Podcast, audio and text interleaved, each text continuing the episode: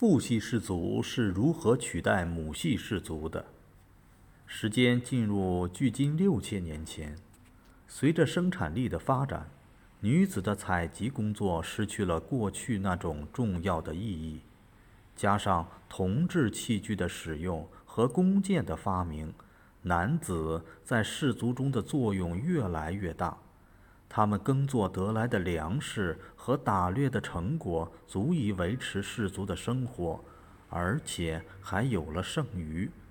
随着人口的增多，抢夺土地成了氏族间发生战争的主要原因。在发生战争时，氏族中就会选举一个最勇敢的男人来担当首领。渐渐的，即使战争结束，男人们也不再愿意将权力让给女子，于是父系氏族渐渐取代了母系氏族。在父系社会里，父系氏族由若干家长制大家族构成。家长制大家族是父系氏族社会的基本社会经济细胞。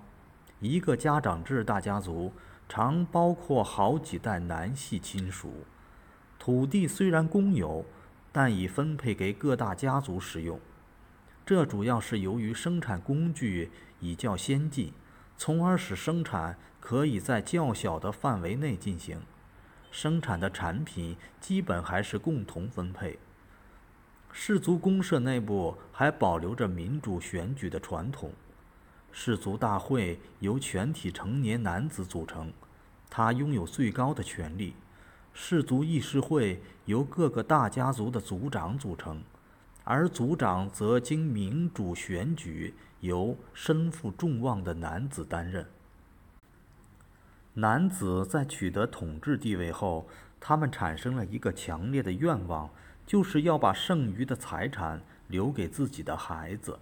于是，族外婚发展成为对偶婚。一个女子或多个女子嫁给一个男子，只要这个男子养得起，孩子的血统就按照父亲的家族来确定。在拥有了妻子、孩子和财产以后，将自己的财产无限扩大，成为所有男人的愿望。战争因此频繁起来，氏族间或联盟，或吞并。